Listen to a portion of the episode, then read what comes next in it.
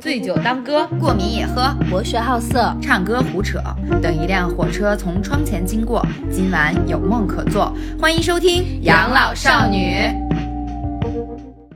大家好，我是小慧。大门儿啊，这么简短了，三斤。天霸不对，你得纯爱战神，你不说啊？你拉倒吧，你有病啊！你到时候剪着我就插进去。生剪。好吧，我们今天有一个，就不止一个。呃，我们今天有一，反正在座的有三位吧， 说不说话咱就不知道了。主要的嘉宾就一位，让我们来就是跟大家打个招呼吧吧。吧大家好，我是宝哥。宝哥显得就非常的沉稳。嗯，还有另外一位我们的老朋友， ，Hello，大家好，我是虎妞。还 还还有一位不不怎么想说话的， 嗯大家好，我是子晨。他上一把还不叫子晨呢，他老上一把他叫啥他老有两个名儿在中间来回跳。他就叫子晨。他上一把叫小黑，就今天人有点略多对，就是瓜噪。啊，就讲的故事可能也略精彩对，大家一定不要错过。啊，没错，咱们俩是不是相 声？三句半一个你俩，你们俩可以开单口去了。你俩开慢才吧。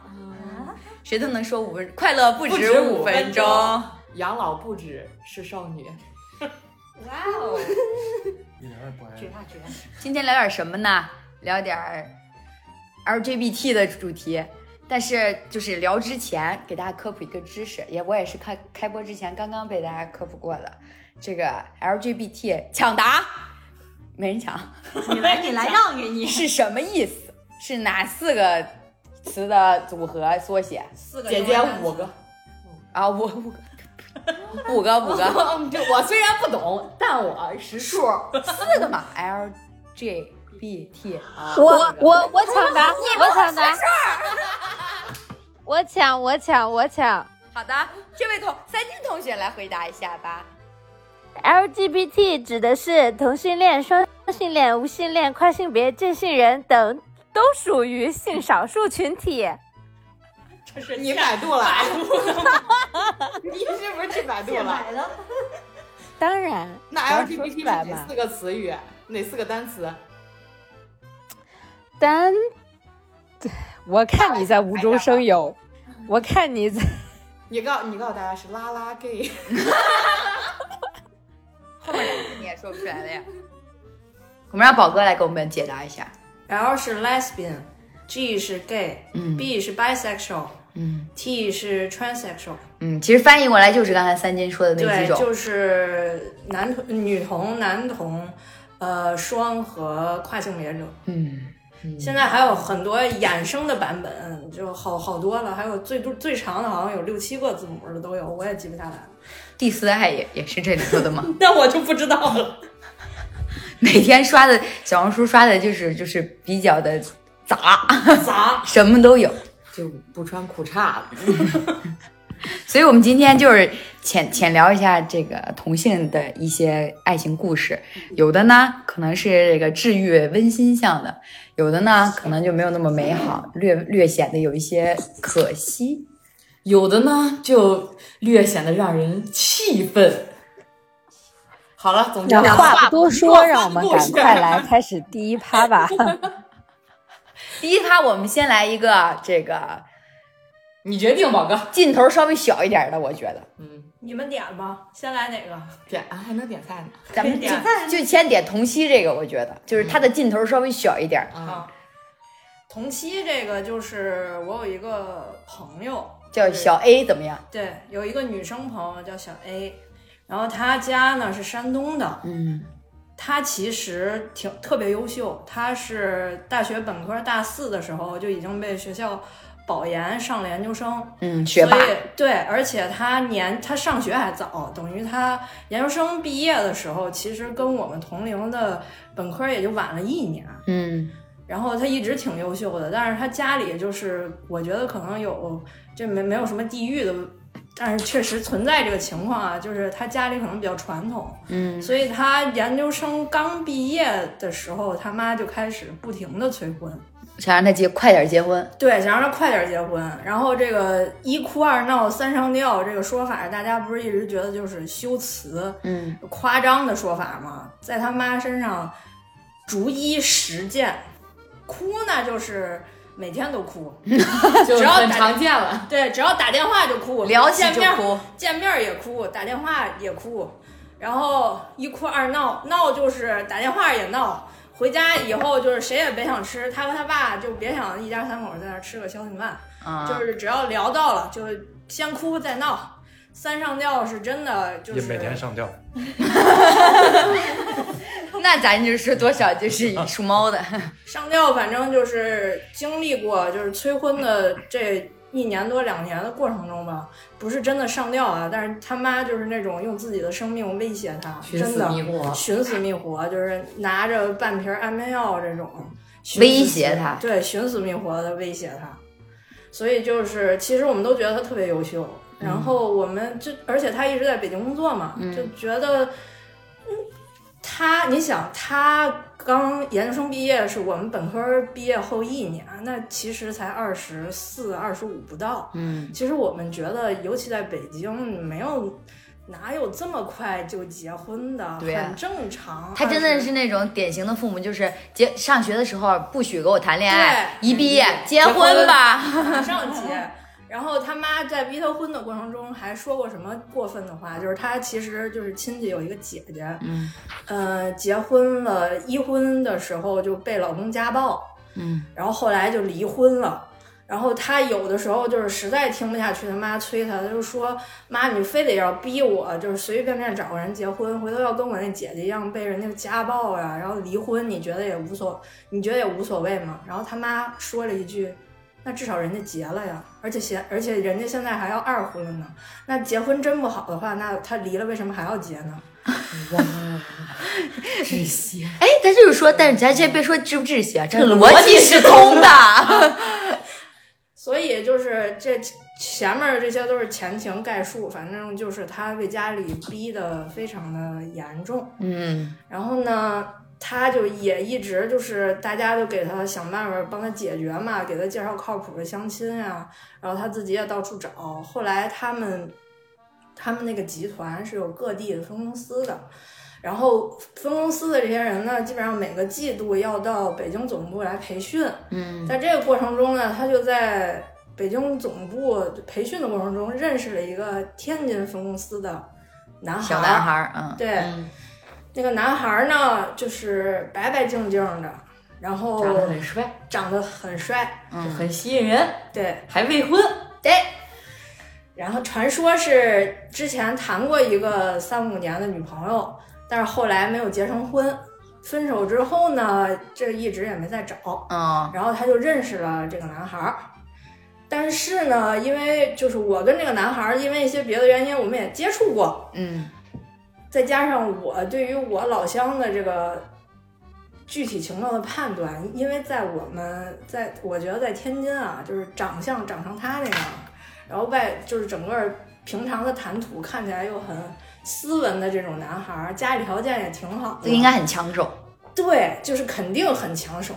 一个说他没结婚这事儿有有岔子，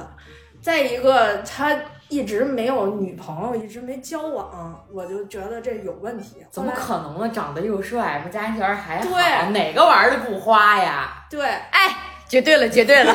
你听众里面就有这种长得帅、 人又好的，就是他有不排除就是玩， 就是单身的时候玩的不花的，行了吧？有这种好的，请加孙小慧的微信。这前提得取向是异异性 恋。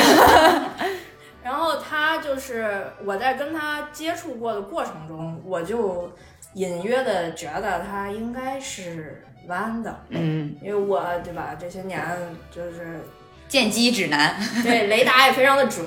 然后身边那个 gay 的朋友也挺多，我就觉得他应该是弯的。嗯，反正他俩呢认识了以后，他就是又有点那种花痴，就是看帅哥就不行了，然后他就一直自己倒追这个男孩儿。嗯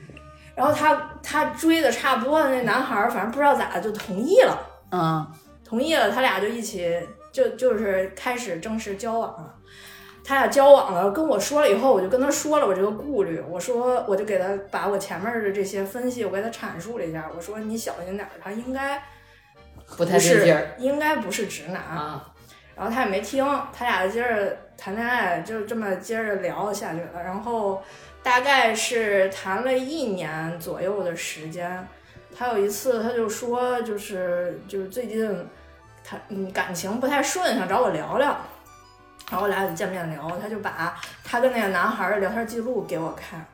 基本上都是他发十句，那个男孩回三个字儿、五个字儿这种，要不就是一天半天儿一都不用半天儿，要不就是一天两天也不回他一条微信。我当时我就跟他说：“我说，且不说你信不信我这个人对于他取向的判断断，，嗯，嗯以目前的这个聊天记录来看，我就告诉你一点，这个人他就不喜欢你。嗯，嗯，他就当时就是喜欢不会这么冷漠的。对啊，当时就仿佛王宝钏上了脑一样。一边挖野菜一边说他爱 我，他爱我，就就就是很就是就不这表面上跟我说啊，你说的对，你说的对，后面然后继续继续当一个小小舔狗，然后继续一天一。一个小时给人家发十来条，人家也不带回他这种，但是就是那个男孩儿就明显回他也不是那种冷漠的回，就是特特别会给自己找理由的那种回法。啊，就是就是，比方说为怎怎怎么这么长时间不回他，还会找一个理由给他回对复，就是对我对刚刚对干嘛干嘛去对对了，对，然后我现在那个结束了，不马上就回你之类的这种，啊会吊着他。就是给他希望，还不让他绝望，嗯，就是这样，就是吊着他。然后后来呢，就俩人就是谈了一年多，快两年。然后家里那边儿不就他们家不一直一直催嘛，就说你这又不错的，又啊，啊又是直辖市的男孩儿，赶紧抓紧机会，赶紧就两边儿家家长见面儿就赶紧聊婚事吧。然后他爸他妈真的是大手笔，直接给他自己名字，就是给这个姑娘自己给小 A，直接在天津买了一套两百多平的房子，啊，就直接在那个个男孩的对家给他买的，对，就说那个咱现在就两边儿赶紧见，见完了以后我们就该买房买房，你该调动工作调动工作，你就跟人去天津生活挺好的，反正天津也是个大直辖市，嗯，就挺好的。两边儿就商定要结婚，然后他就跟我们说他要结婚了，他是哪儿人啊？他是山东的嘛，啊嗯，那也还好，也不算远嫁，对，然后，但他家呢也是害怕他一个人嫁嫁，也觉得算远嘛，所以多少给他买了套房子傍身。嗯他们其实平时也不住，他们俩结婚也是住那个男方家，在市区买的房子。嗯 然后再说回来，他就要结婚了，然后就要通知我们，然后就跟我说他要结婚了，然后我又跟他确认了一遍，我说嗯你真的确认这个人爱你 吗？都没点啊。第二点，你你然后就聊嘛，然后后来就是在谈话间，我才知道，就是呃他们谈恋爱的这两三年内，舌吻的次数不超过五次。两年 我我是表示震惊。那那那那个 D O 了几次啊？第就婚前没有 DO 呢，人家说了，人家要就是没有没有领证，没有办婚礼都不不那能个进行，绝不是直男。是是是那个男的说的是吗？那个男的说的，就是觉得这事儿靠，谁信的？信他要个对鬼！他哎负责任，要要那个什么，对， 这首先啊，我的年龄要比你们大个将近十岁，所以他呢，这个孩子之前说实话也没谈过恋爱，就觉得这个男的哇，好好啊，当时大门的第一反应是啊，我一天都不止五 次，这段儿能能播出去舌吗？吻，舌吻，舌吻，舌吻，舌 吻。啊，是是是，不所是以就是你谈恋爱，我觉得大家就是咱不说十年八年嘛，就是起码前三个月，咱说还是也有点新鲜劲儿吧。身体渴望得有。对啊啊呀、对啊，所以就是大家正常人就是到这儿，就是大大概都能知道是一个什么真实的情况了。而啊至少会有些怀疑了，已经。对他，我觉得他一个是恋爱脑，确实有点恋爱脑，而且确实第一次谈恋爱，当然是他自己觉得这是一个谈恋爱，然后再加上家里逼成这样，他就觉得能抓住一个人，因为那个姑娘说实话，就是属于长相一般的姑娘。啊，就是他自己一直对自己的容貌没有什么自信信，，嗯，所所以他他觉得有一个帅哥就想抓住他，，对，所以他才能一直给这个男孩儿找借口。嗯，然后反正两个人就结婚了，然后后来他就把工作也调动回了天津，然后就一直在天津生活。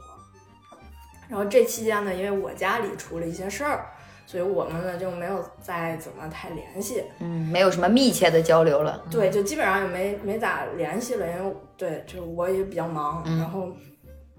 后来再听到他的消息，就是他结婚两年多以后，嗯，结婚两年多以后，忽然间给我发个微信，问我你有律师的朋友吗？我说你要干什么？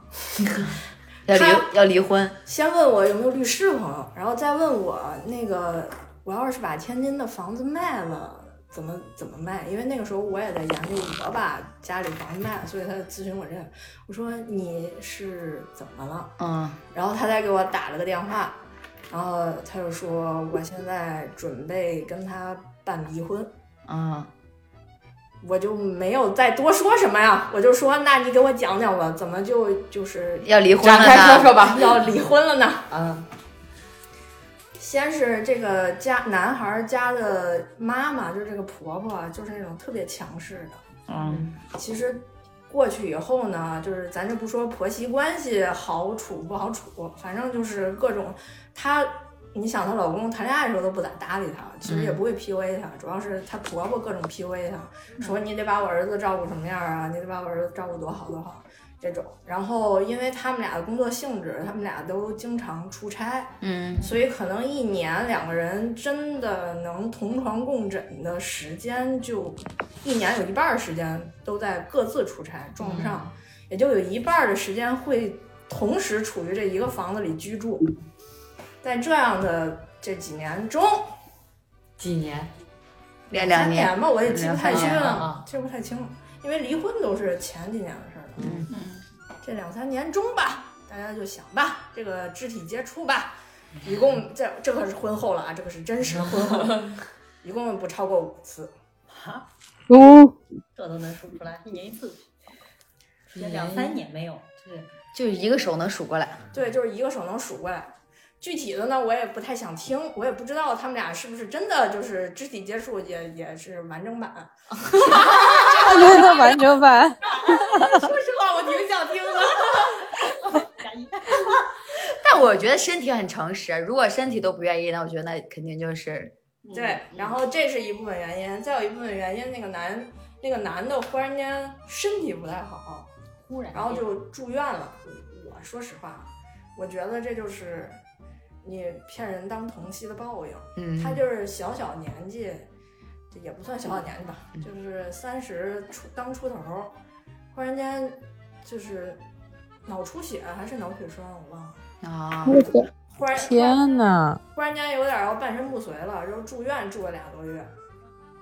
然后他妈就是可宝贝这儿子了，嗯，他妈就说独说生子吧？对，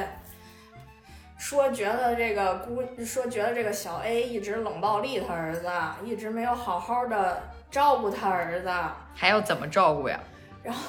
到底是谁对谁冷暴力？他心想是到底是谁对谁冷暴力？两两年才五次，这身体还得养着有多好啊？还想怎样？反正就是他妈也撺掇着让他们俩离婚，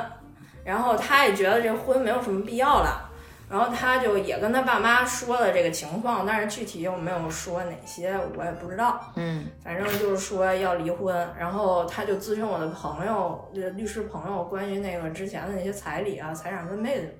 问题。这期间呢，就是这个小 A 的父母，就是你就我真的觉得有的时候山东人太传统了。嗯，其实从法律意义上讲，他是可以把一些财产给自己归于自己有利的多要的。嗯但是他爸他妈就跟他说啊，他们家孩子现在都什么半身不遂了，然后你这不就是你这不就是想赶紧离嘛，咱就不要这些了，赶紧离了得了。然后以就是他就是小 A 已经委屈成这样了，到最后离婚的时候，小 A 的父母还是让他忍让，然后就是尽量把婚赶紧离了。所以到离婚那一刻，其实也也也也没有主动承认说是 gay 我。不可能承认。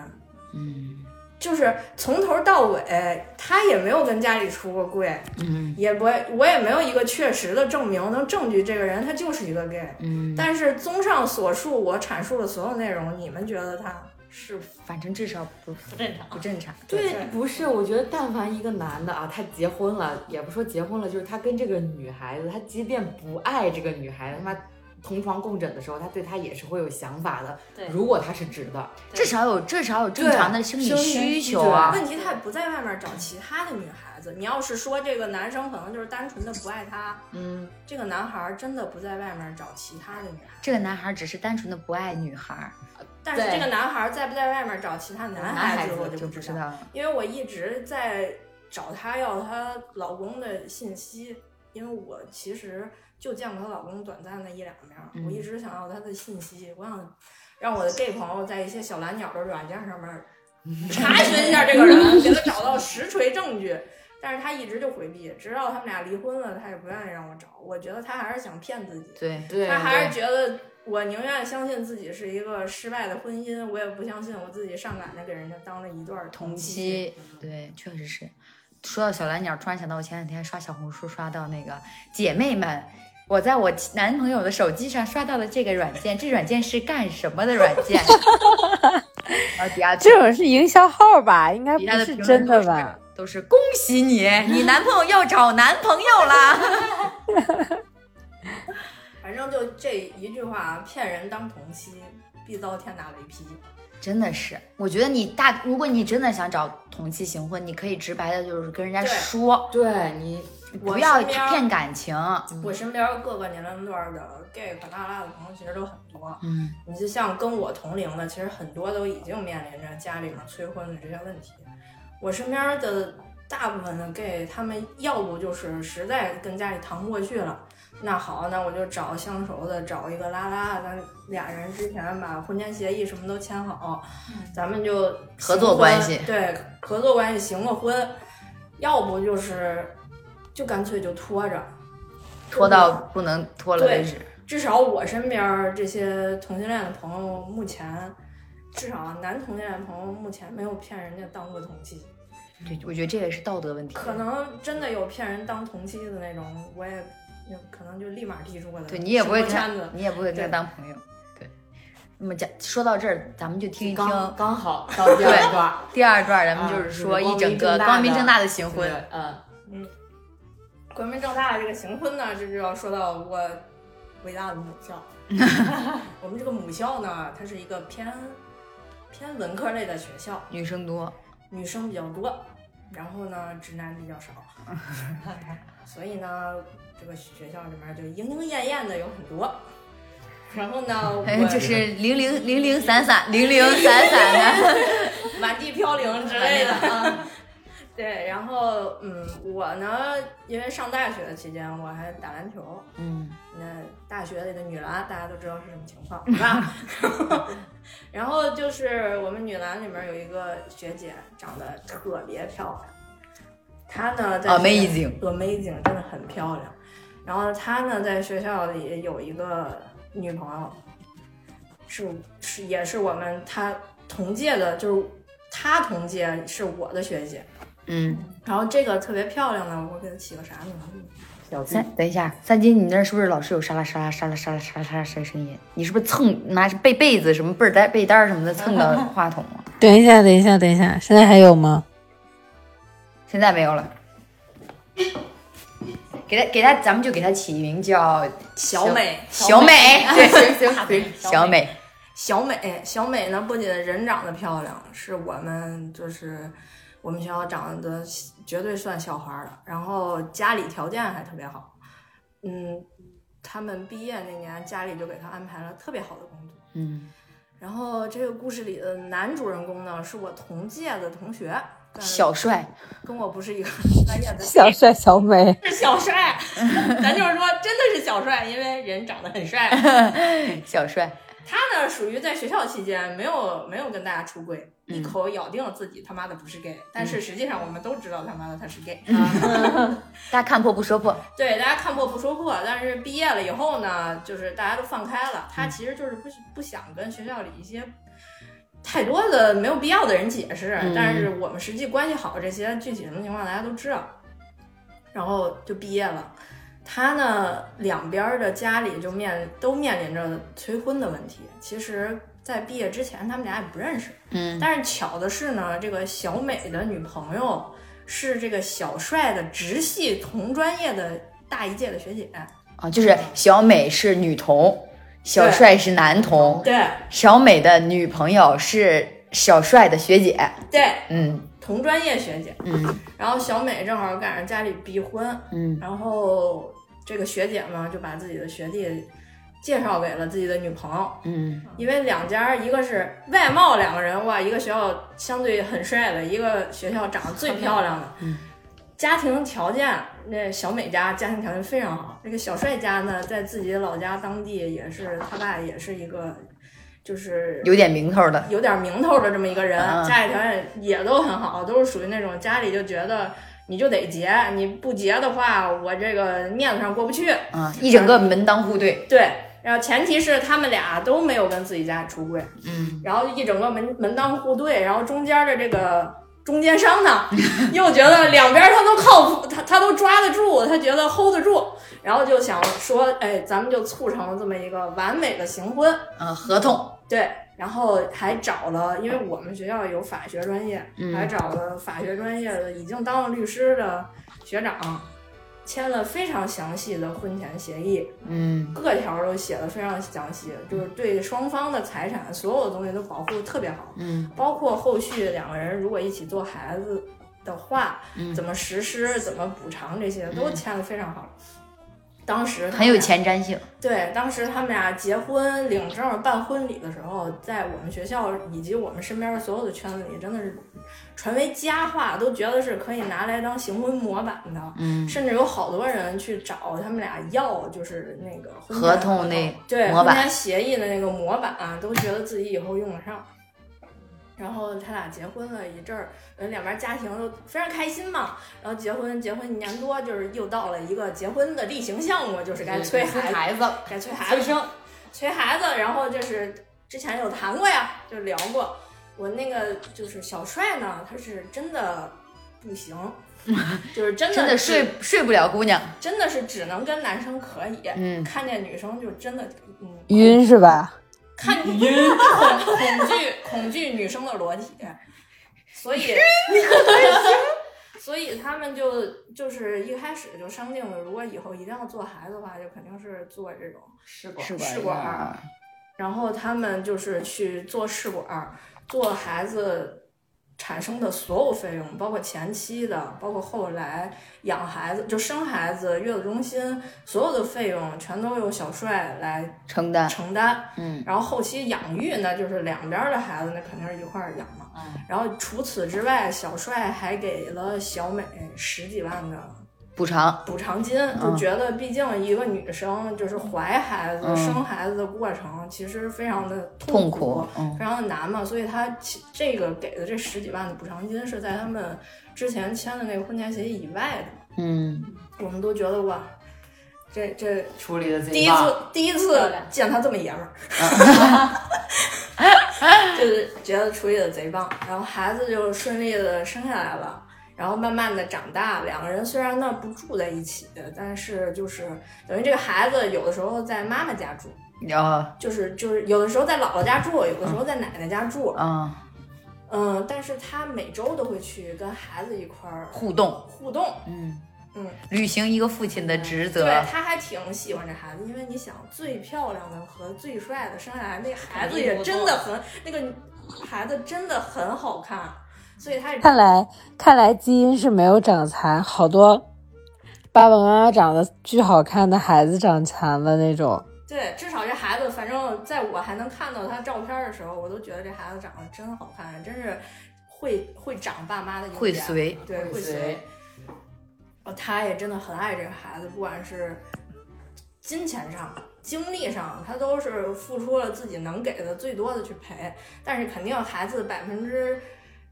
一百的时间还是都跟妈妈在一起的嘛，他可能一周去一两次、两三次这种，但是也不可能天天在那儿。对，然后就是一切都是这么平平淡淡的，大家都觉得特别美好的这样往前推进着，然后来到了孩子五岁的时候，那是我最后一次在朋友圈看到他晒晒娃，晒娃的，他就是好像还给他们两家还给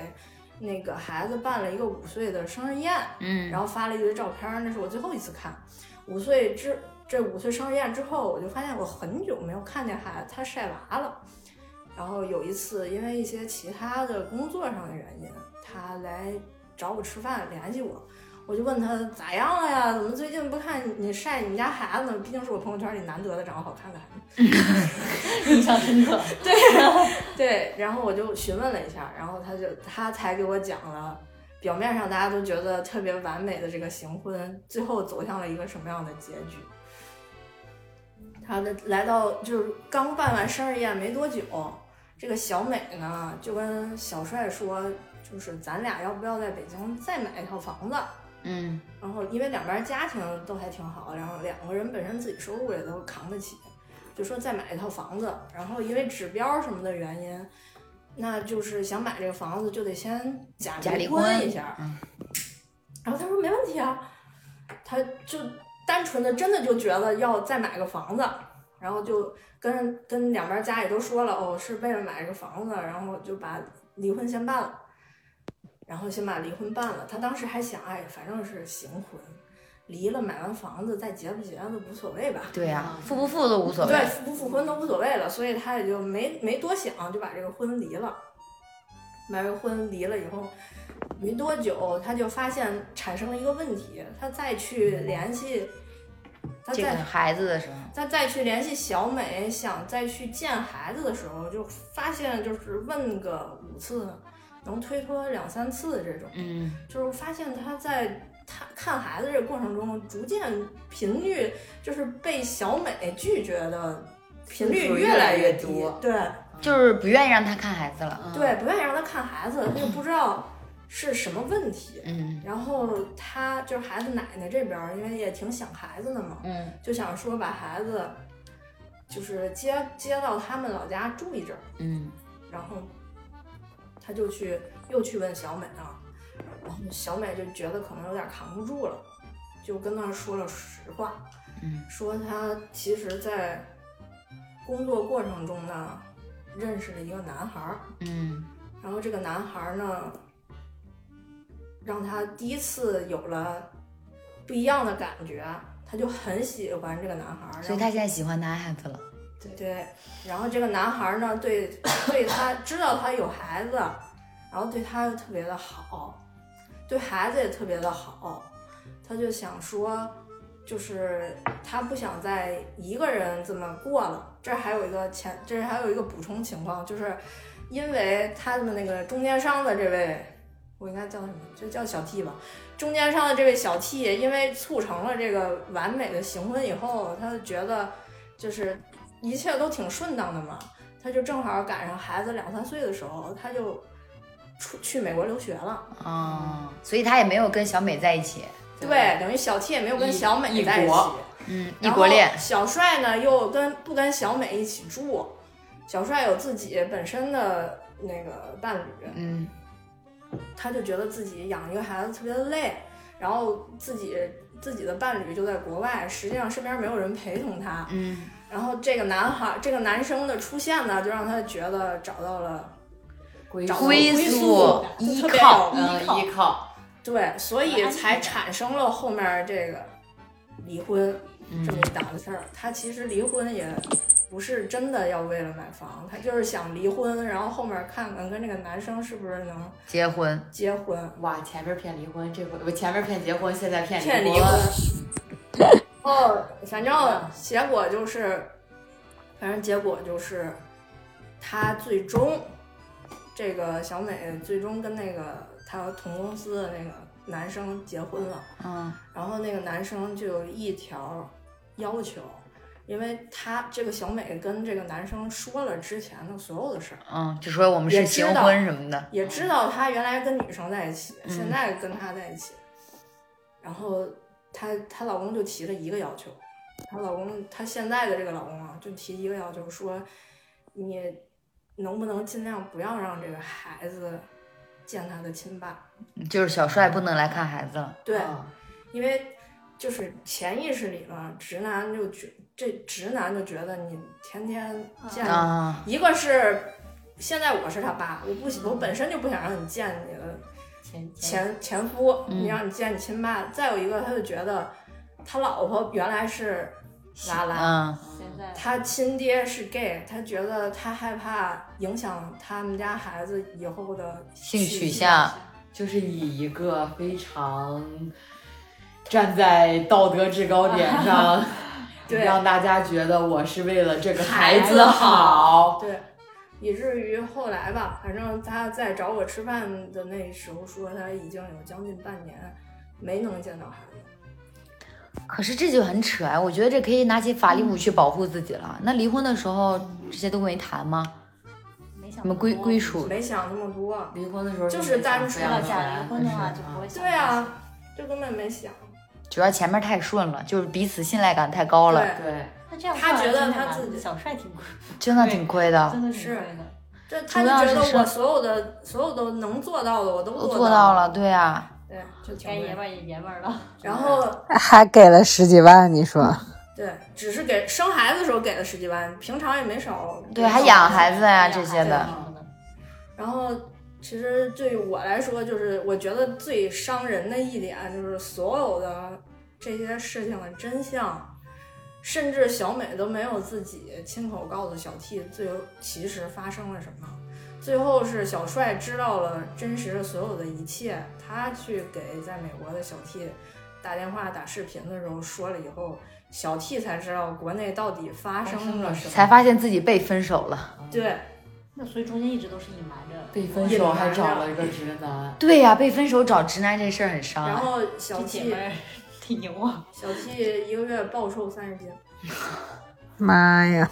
变成了哦说说 mini T，受伤的不止一不止对，不止一个个人。嗯，最后是同性恋受伤的世界达成了，人家人家变回了，人家变回了异性恋，双收，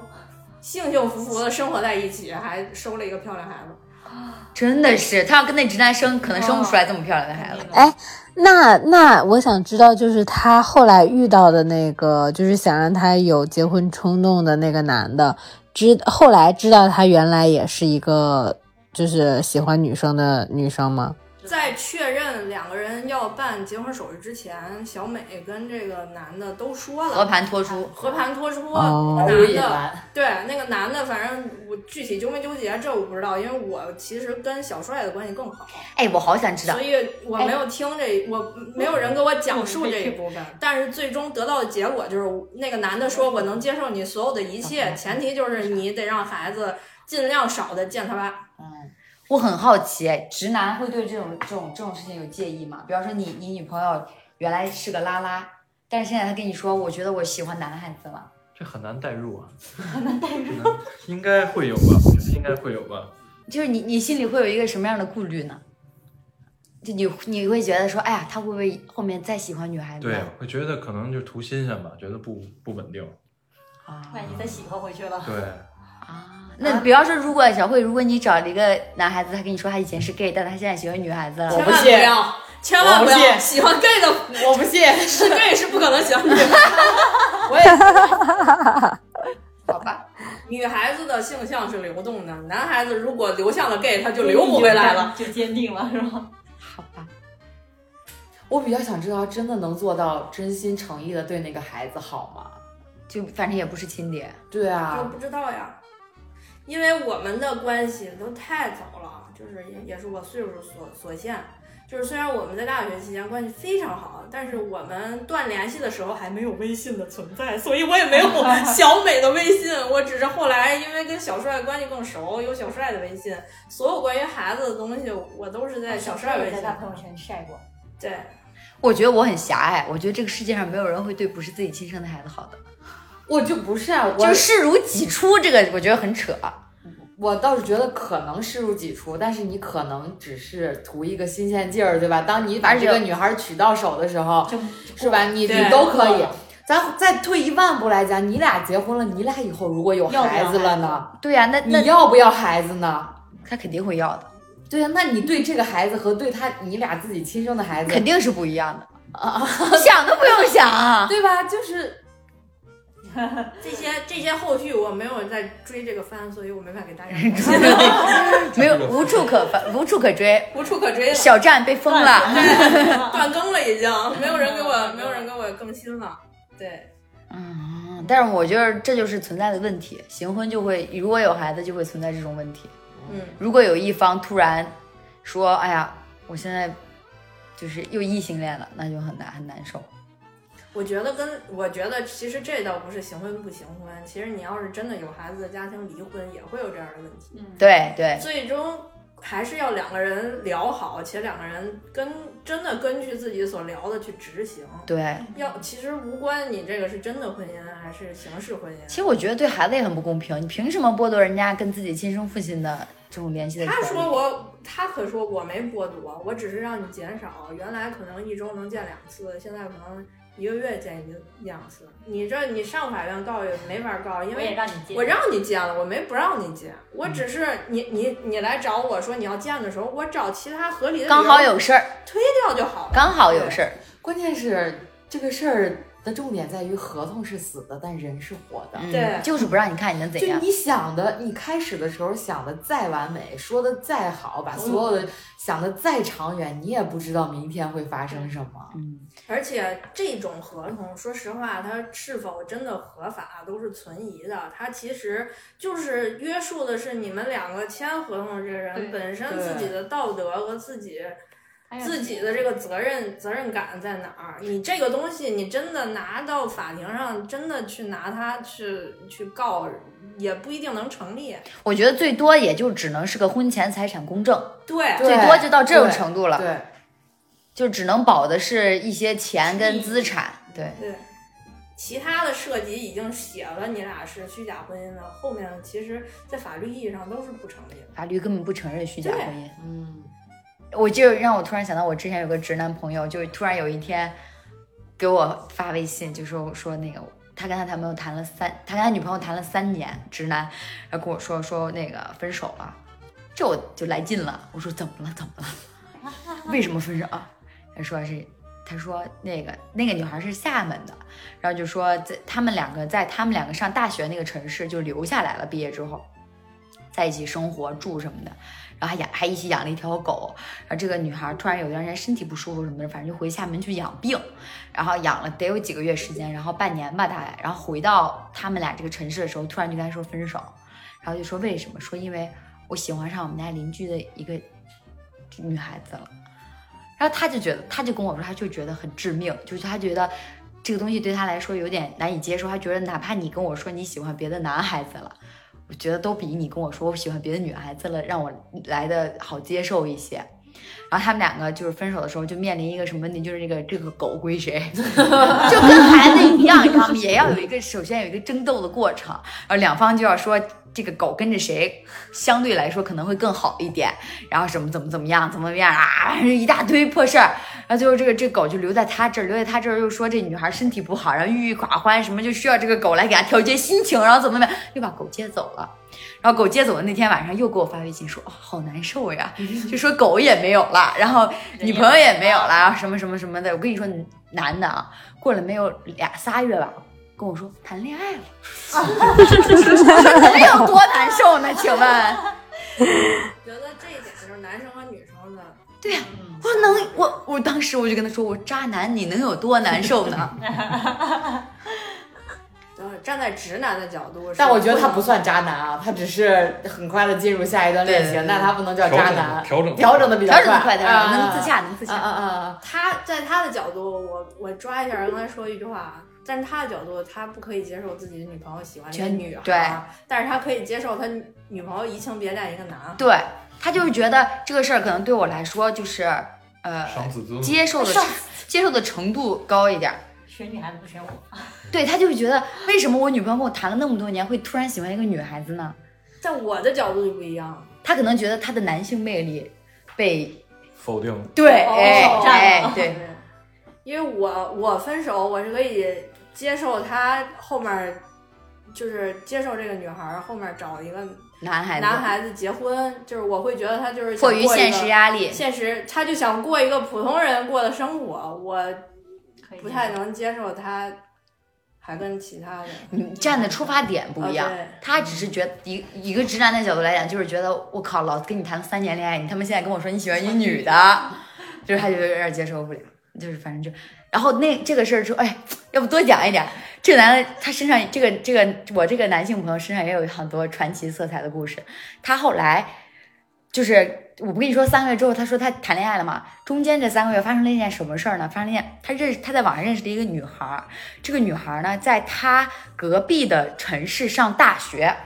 然后呢，他们两个就怎么认识呢？就有一次好像是在酒吧喝酒认识的。他去那个女孩儿城市找他的朋友玩儿，然后在一个酒吧，然后隔壁桌儿这么认识的。认识了之后呢，这个女孩比他小很多，就是一个可能不到二二十十九岁还是二十岁这么一个年纪吧。然后呢，两个人就一直聊天儿什么的，就是反正聊聊聊，就就还差一层窗户纸儿没有戳破。有一天晚上呢，那个男那个女孩就约他，就说你要不要就是咱们俩还去那个就是那个女孩那个城市的酒吧坐一坐，就很明显了，就是要戳破窗户纸儿了嘛。然后呢，他就去了。他去了之后呢，他就给这个女孩打电话，当天晚上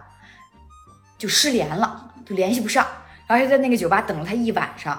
就是他就觉得自己被耍了，他就觉得说你要是不想跟我在一起，你就不用跟我就这样，你可以直接跟我明说的，然后怎么样，打电话也不接，发微信也不回，然后一大反正就一整个了无声息，然后他就过了又过了得有一个星期吧，然后他就接到了一条短信。短信是那个女孩的手机号发过来的，名义是她姐姐的名义，就是说，就是这个女孩离世了，啊、就是发生车祸，在医院抢救了整整一个星期，然后呢没有抢救过来，然后他完了又崩塌了，这个哎马上又给我又发微信，他说为什么我会遇见这种事儿？啊讲过了，讲过了。讲过了嘛，而且就是反就是就是这么个事儿，就是让人就非常震震惊。然后他那三个月就是他说，要不然我去找个老神仙拜拜 吧。就前女友跟我说我喜欢女的了，好不容易找了一个女孩儿没了，对有什么可夫对可惜命啊？他是这么说的。他说哎我是怎么命里就没有爱情是吗？就我他我他现在这个若意思问你现在什么情况？现在就是跟他三个月谈恋爱的那个女孩子一直到现在。行，那这个谜 一， 对对对对对。你这个命硬，啊你妈礼貌吗？对不起，就是很传奇。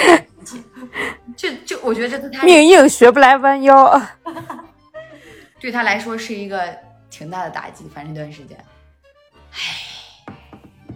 都是命啊，祝他一切都好。祝他一切都顺利。 祝他女朋友一切都好。所有一切都好这女朋友挺好的，命硬。对，反正就是这么个故事吧。唉，那段时间我就是在感叹生命的无常，我真的，我当时听到也特别震惊，我特别震惊。他还吃饭呢，我给讲说，我讲到说这个短信收到说这女孩过世了， 筷子都停下了。以为自己听错了，对，他而且他特别，他他骑自行车的时候，就是不，而且好像是没有被车撞，好像是怎么着，不知道是被车拐了一下还是怎么，反正就是倒了，然后磕到后脑勺了。被人发现的时候就已经不太 OK 哦了，后脑磕马路牙子上，对，就好像磕石头上了还是磕什么上面了，反正就是不太 OK 了已经，所以抢救也没抢救过来。大家一定要珍重生命，尊重交遵守交通规则。行吧，那我们再讲最后一个温馨的小故事吧。对，最后以一个嗯温馨的故事，也不也不算，我觉得是治愈的那种故事治。愈对，嗯，这个这个故事来源于我另外一个 gay 的朋友，他呢是一个嗯南方孩子，也是特别优秀。然后他呢，其实很早就知道自己是个 gay，嗯，然后在毕业之后，他也很快就找到自己稳定的伴侣，但是他其实就是属于那种不想骗家里人，然后也想跟自己稳定的伴侣，给自己稳定的伴侣一个名分也好，或者也是想跟他能长久的在一起。谈一个阳光下的恋爱，对，他就其实一直蓄谋吧，蓄谋想出柜，想跟家里说，但是他觉得就是本来嘛，出柜这个东西在对于父母那一辈本来就不是什么能接受的事儿，嗯，所以他就觉得我如果要出柜的话，我前期的铺垫就都要做好，嗯所以他就特别努力的工作，嗯，然后至少在经济上，对让让自己就是经济上独立，让自己在呃广东买了一套房子，嗯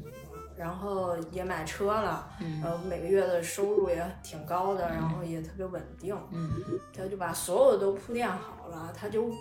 为了想让他的父母觉得就是。不管我的孩子以后是不是不结婚或者怎么样，他自己都能照顾好自己，嗯然后自己都有稳定独立的生活，然后收入也不会有影响。他就觉得所有的铺垫都做好了。他在有一年春节回家的时候，他就想说，带着他的伴侣一块儿回家，他就想说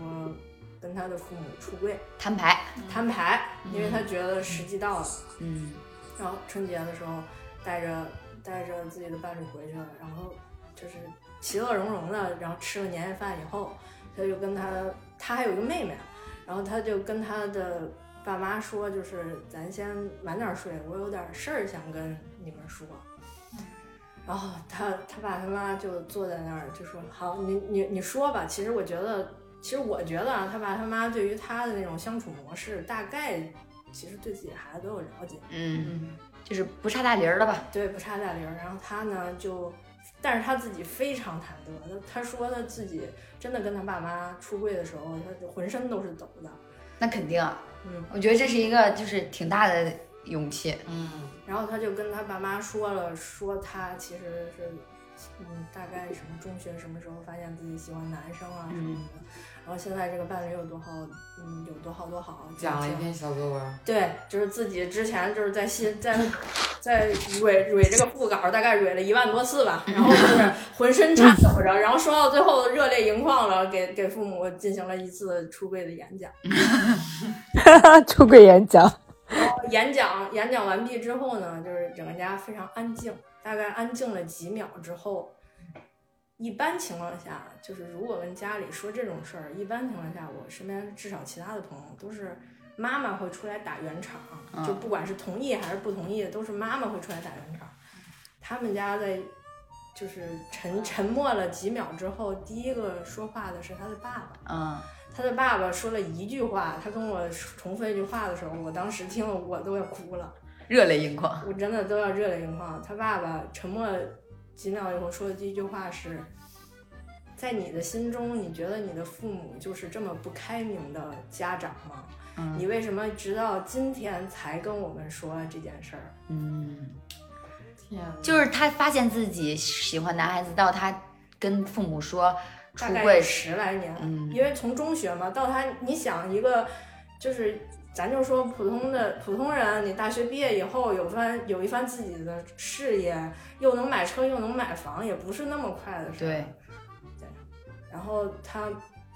他爸他妈就是当天晚上就说，就是就在他爸说完这两句话以后，他爸他妈就就那种意思啊，就表示其实，在我们看来，就希望你一一个是健康，一个是快乐。然后你要是觉得跟他在一起你幸福，那当然更好了。嗯，然后接下来的场面就是一 家一家抱头五痛口哭五口抱头痛哭。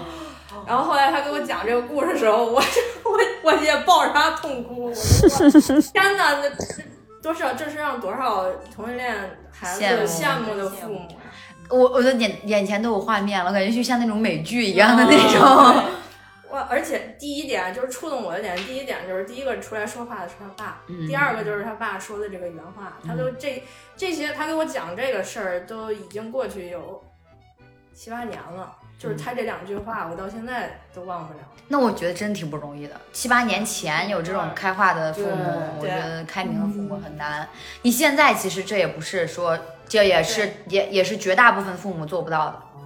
不太，不太尤其是中国的能接受父母，对对嗯传统一点儿，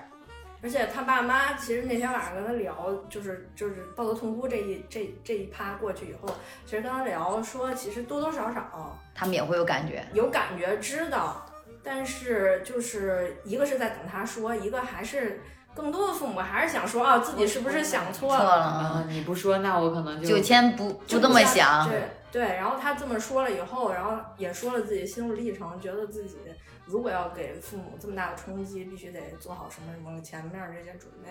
然后他爸他妈就觉得他太累了，嗯，其实没必要，就是在他们心里他就已经非常优秀了。他即便不这么累的，在自己的年纪拼出比别人多好几倍的财富，他们其实也可以就是接受他，因为就是就是觉得他很优秀，就是很爱他。就这个父母真的是站在他的角度，真的对就是觉得你只要高兴，你觉得你的生活有意思，你幸福就好了，嗯，你不用说是我的面子，或者是对对考虑一些家族观念上的东西就好。他一定不是山真的东，太少了，真的太少了。我就知道他不是山东人啦。 其实也不光是山东人，就偏北方的家长都会比较难接受这一点难接。受对，就说回上一个就是那个行婚的那个故事，就是后来后来这个小帅不是出现了这个问题嘛，反正也结过婚了，也有过孩子了，然后他也反正带着自己的其中一任的伴侣也回家出出柜柜去。了。对，他爸他妈最开始不接受，嗯，然后但是想了一下，反正婚也结完了，孩子也有完了，面子也都有完了，然后大概过了半年也接受了。过了半年也接受以后，就出了一个段子，就是他妈每天，就是后来他跟带回去的那个伴侣分手了以后，然后他这边不是离婚了吗？嗯，他妈不不至于每天吧，每周或者每个月都得问他最近找对象 了吗？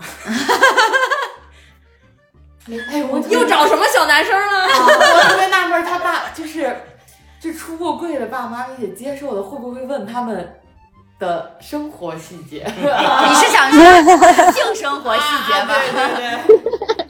应该不会吧？对 吧？会自己去上网查吗？嗯，我觉得应该也不会，但是我就是比较好 奇，会不会好奇 他们肯定很好奇的，有的我会觉问，得肯定有的会不好问。奇吧。啊？改天他父母偷偷给他塞了一个马应龙，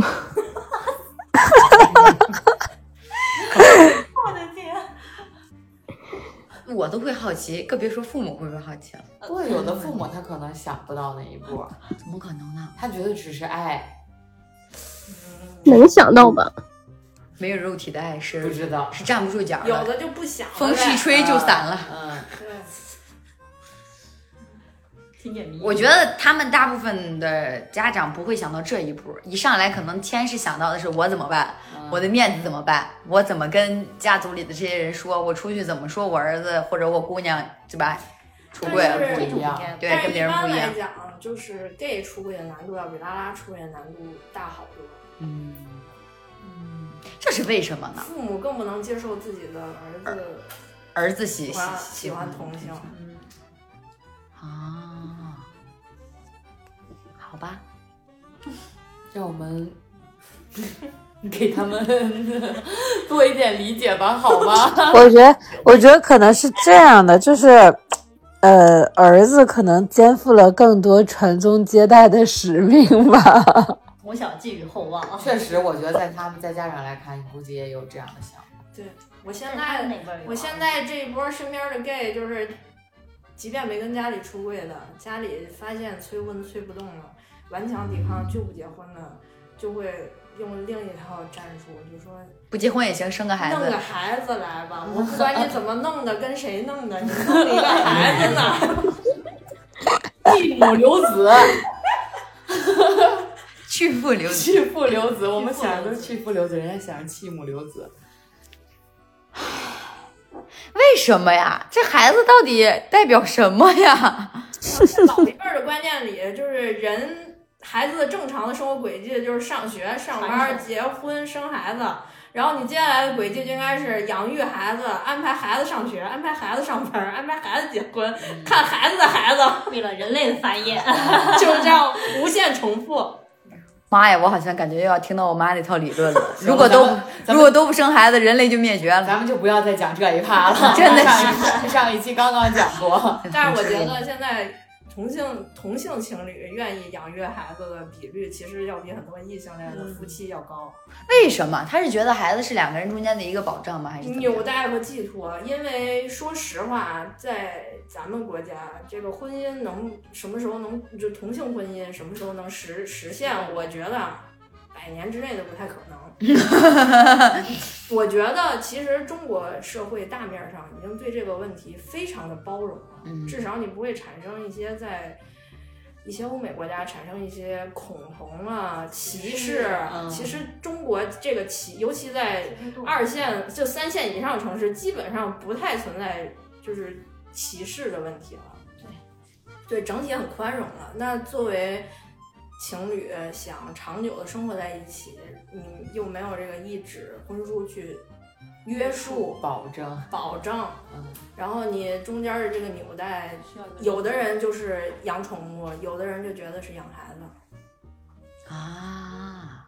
嗯，然后呢，呃，像像 gay 很多就是自己做了孩子自己养，就是给自己父母一个交代嘛。也有的是一对儿一对儿 gay，他们就会混，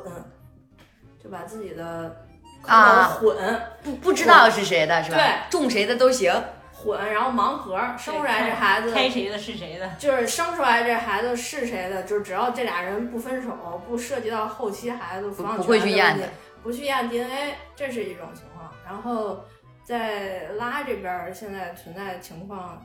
就是有的是简单化，就是一个人的蛋做完了，就是这个人谁给蛋谁生，嗯有很多拉呢会把这个事情复杂化，嗯嗯，就是 A 给蛋，蛋就是必须卵是蛋就是卵子，然后 B 去怀。嗯对，但是在司法实践中呢，已经出现这种问题了，就是按照 DNA 血缘上的关系，这个孩子是跟 A 有血缘关系的，还是嗯看卵子。然后但是是，B 养怀的的，他养的他，后期不管是喂奶还是长期的陪同这个孩子长大，都是 B 主陪。所以两个这两个同性情侣在分手后进行财产和抚养权分割的时候，其实是产生一些争议的。当时这个案呢好像是在广州，最后是法官判给了把孩子的抚养权判给了 B，但是保留了 A 的探视权，因为他是这是这是第一个创举了。就是这个案子，其实在这个圈子里面传了好多。就是他其实还是看这个孩子更多的是跟谁一块儿生活，嗯，养育的呃养育这一块儿的，第一次把养育的把把养育权大于了亲缘权。嗯对，但我还是理解不了的。现在尤其拉，现在这些就是你在抖音上、小红书上刷所有的你能刷到的网红拉拉情侣，恨不得得有三分之一都已经在生孩子了，是岁数到了吗？就想生，我也不懂， 他们真的很爱孩子呢，咱就是说。所以我觉得国家包容挺好的，尤其是新的民法典出了以后，孩子落户口再也不用结婚证和准生证，只要是能确定跟其中一方的亲缘关系，就直接可以落在有亲缘关系的那一方。这一这一个通路一打通，同性恋好多弄孩子，反正各种合法不合法、境内境外的手段弄过来孩子，真的都能落户了。迅速落了一批户啊呀，而且很多同性恋情侣就是因为这个法律法条开始在考虑弄孩子的事儿，所以我才说我现在身边儿热爱生孩子的都是同性恋。理解了，懂了。嗯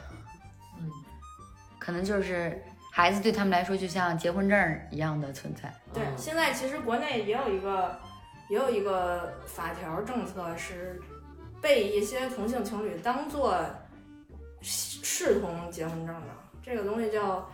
那个叫什么议议议议定议定书。啊，对，稍等我一下，我不能瞎说。啊可以假装 还去查一下。真严谨。嗯严谨，对，议定监护协议，什么意思呢？议定监护协议它的产生的原意是因为现在就是单身的或者是孤老的老人太多了，嗯呃，他的生他等他个人自己就是生老病死的时候，比如说我就是这一辈子没结婚，嗯，我到老了，我躺在病床上，没有人能帮我签字，啊、那怎么办呢？对啊，你就可以在你还意识清醒的状态下，你赋予跟一个人这个人权利，对赋予一个你信任的人权利。这个意意这个叫什么？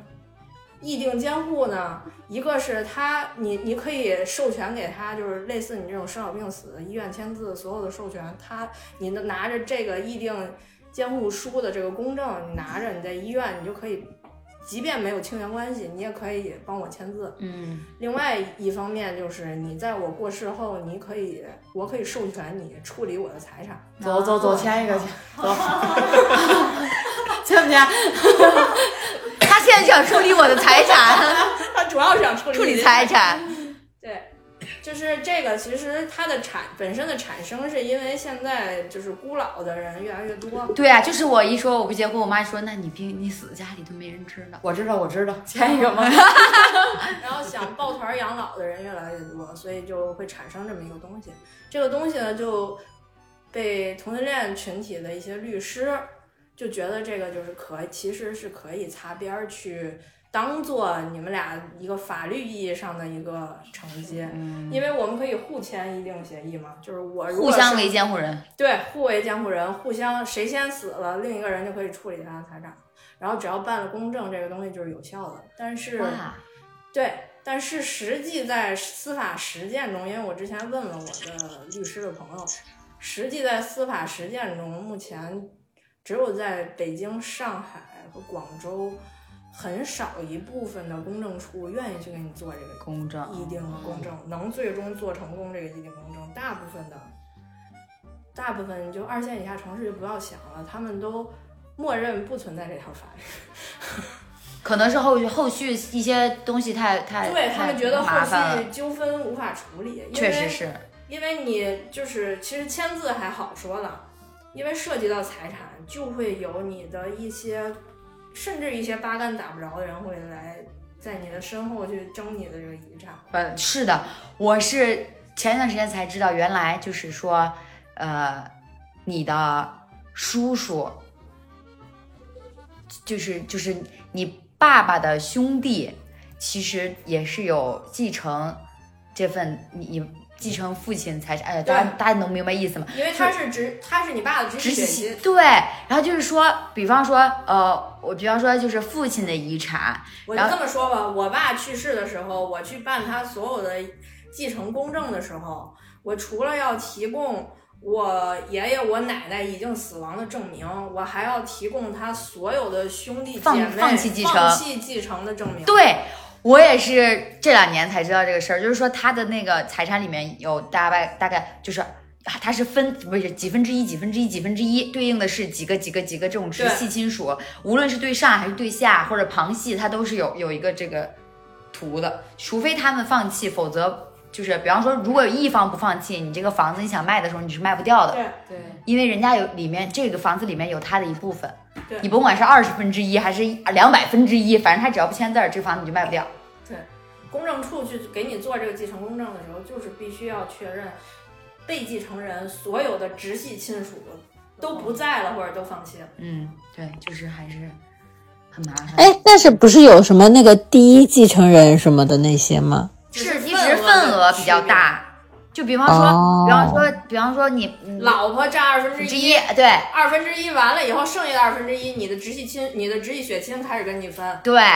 你是属于就反正老婆孩子占多少，父母对占多少，兄弟占多少，连兄弟的孩子都会占多少，就是他会占你嗯兄弟那一部分里面的又多少多少多少多少。那兄弟的孩子占，那是得是兄兄弟已弟经不底在下了，，对兄弟底下的那些份才到兄弟额啊，对反正就是一大堆破事儿，你知道吗？没事儿，独生子女不会有这个问题，都是你的。后 面就是对，嗯以后就不会有这种，就是独生子女不会有这种问题，就是大概都是八零后、九零后，嗯一般没有这个问题。再往后，零零后现在又都不是独生子女了。又开始二胎三胎了，嗯，反正祝大 家想生孩子的多生，希望大家多生，让我们的养老保险在我们退休的那一年才有保障，不要出现社保赤字。希望大家多生孩子，不要让生育率掉下来。谢谢大家。也不要延迟上升退北京休。，行，我们就在宝哥的祝福中结束这一期节目吧。 结束，让我们结束在养老保险里，靠养老岛少女的主题有没夜有？嗯夜也深了，快去生孩子吧。我去，夜已深，早晨。嗯好了，那我们这期节目就是这样了，我们下一节目再见，拜拜。拜拜。拜拜。哎。 One, two, one, two.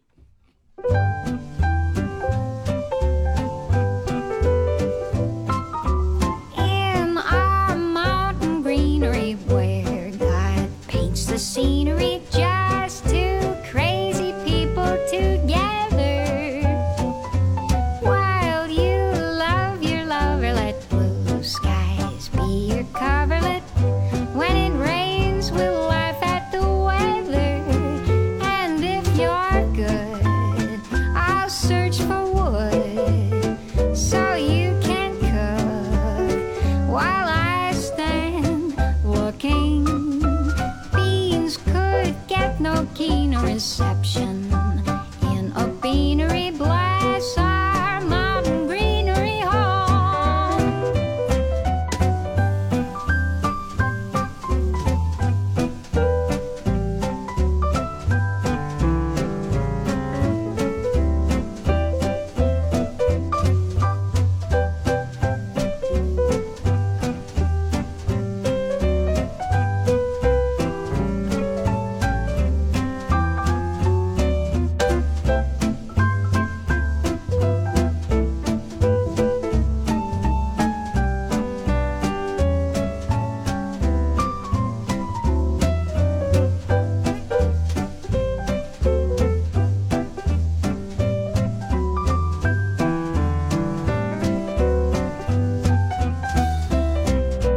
in our mountain greenery where God paints the scenery